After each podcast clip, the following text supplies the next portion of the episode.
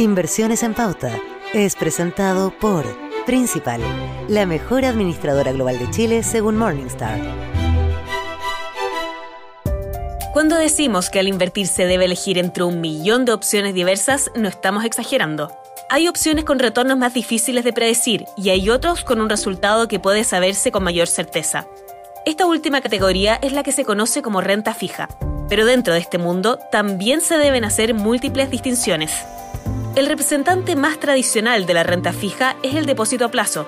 En él se invierte una suma de dinero en una institución financiera por un tiempo determinado a cambio de un cierto interés. Los depósitos a plazo tienen una fecha de vencimiento fija, día en el que se entrega el dinero a los inversionistas con los intereses, pero también pueden ser renovables. En este caso, también existe una fecha de vencimiento, pero se puede prorrogar de manera automática por el mismo plazo inicial si el depositante no retira el dinero. En este periodo siguiente se continuarán generando intereses. Además, existe la opción de realizar la inversión en pesos o en UEF. Con esto último, se reducen los vaivenes que puede generar la inflación. En cualquiera de los casos, la rentabilidad es fija y segura.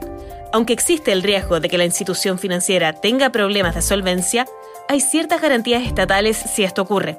Esta misma certeza hace que los retornos de los depósitos a plazo sea baja. Una opción distinta son los bonos.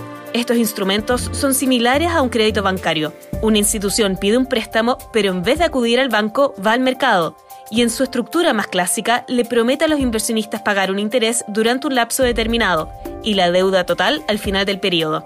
Los bonos pueden ser emitidos por gobiernos, bancos centrales y empresas. Pueden estar denominados en todas las monedas que se transan en el mundo y a diversos plazos. Los hay a 5, 10, 15 años e incluso existen bonos eternos o perpetuos. En todos estos casos, el retorno inicial es conocido, pero también existen riesgos. El principal es la clásica probabilidad de impago, la cual varía según el tipo de institución, el plazo y el contexto general del mercado. ¿Cómo se pueden medir estos riesgos? Hay empresas que se dedican a evaluar justamente la probabilidad de impago, las llamadas agencias clasificadoras. Los bonos de entidades con baja probabilidad de incumplimiento son definidas como deuda con grado de inversión, mientras que las más riesgosas son las high yield, a mayor riesgo, mayor el retorno exigido por los inversionistas. Tanto el riesgo como el plazo definido son dos elementos claves a la hora de determinar cuál instrumento será el más adecuado.